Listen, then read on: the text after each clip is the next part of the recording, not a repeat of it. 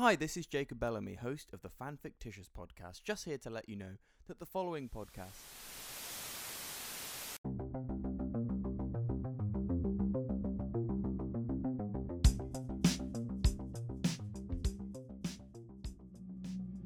Say that again. You mean to tell me he's still alive? Yes, sir, that's correct. I would rather like to know why I wasn't informed of this earlier, and I do hope this explanation will be reasoned, clear, and blameless. Well, uh, well, um, Take your time. I imagine it is nuanced. well, uh, we didn't check up on him. Uh, we assumed his disappearance was, well, um, his death. Ah, I see.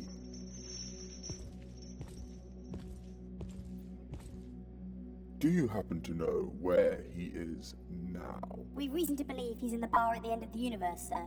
Ah, thank you. Let's pay him a visit, shall we?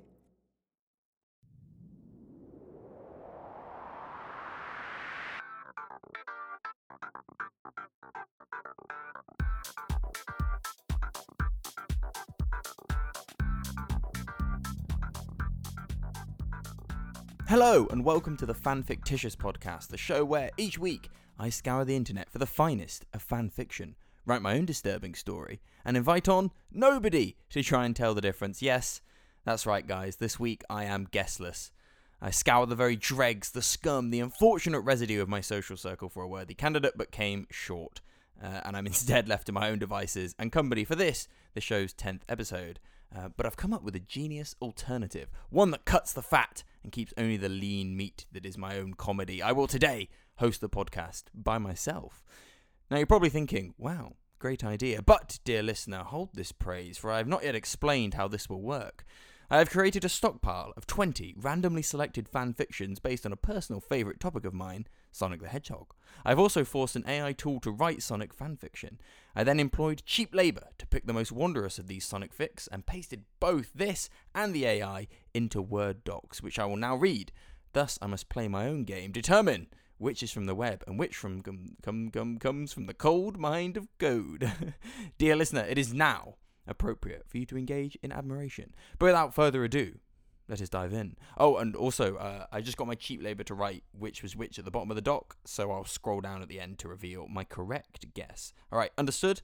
Okay, cool. This first fic is called Taste the Egg.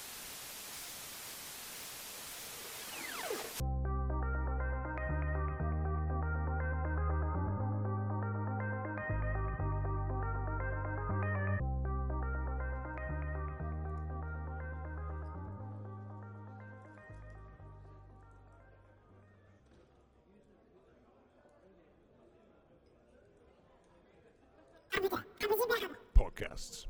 Yeah, I hosted one. A great one. The best. Too good, probably. What am I doing here? Good question. Running away, I guess. From what? You mean from whom? Just pour me another reality pint, greasy bastard. That's what I'm paying you for. God, this shit tastes worse every time, I swear.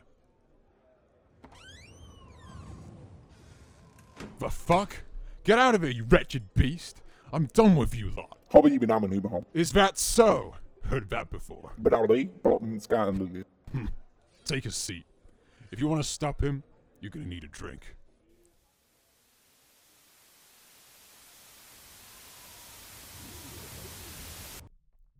So what I'm thinking, and I know this sounds weird, is that there is no way the AI would talk about existentialism in the context of gay Sonic fanfiction. I might be wrong about that, and to be honest, uh, I'm ready to submit to the Skynet overlord if I am, but I reckon that has to be the work of a sexually frustrated intellectual, uh, which we can just simplify to intellectual. Um, so I'm going for the second one as AI, the, the knuckles fisting final answer and uh, time to scroll rather anticlimactically down. And hey, I'm right. of course, I'm right. Was there any doubt? Really? Um, now I can rather anticlimactically again. I've used the same word, gloat to myself. Uh, I'm starting to realize that this concept doesn't really work that well without the inherent competition involved in, in a two person format, uh, the inherent tension of it. Um, but it was improvi- improvisation. I can't even say the word. And I think I did okay, right? Uh, I'm going with yes. Um, Besides that, guys, I really hope you enjoyed the show today. I have some important follow up news. Uh, the Fan Fictitious, Fan Fictitious, I can't even say the name of my own show. The Fan Fictitious podcast is going on a brief hiatus until next year. I know, hold back your tears, so sad. But uh, I've been in the middle of moving and starting a new job and all sorts of time consuming exercises uh, to not operate a podcast with the same number of listeners as the number of fingers on an average hand which is just less than five, by the way. Uh, but when we do return, we will return with force. I've got some very fun new ideas to spice things up, uh, and we're going to dub these new ideas Season 2 uh, to both justify the break and make it seem like there's an actual structure to all of this. Uh, but besides that, thank you so, so much for listening for what is now a kind of season one. Uh, and I really would appreciate a nice iTunes review or a Spotify rating or even following us and engaging with us on Twitter, which is at fan underscore fictitious. Uh, it really does help, and I feel like I'll put, put a lot of effort into this, and it kind of deserves it, you know? I, I think so. Uh, anyway, shill over. Thanks again so much, guys. Drink some water, and have a great life. Goodbye.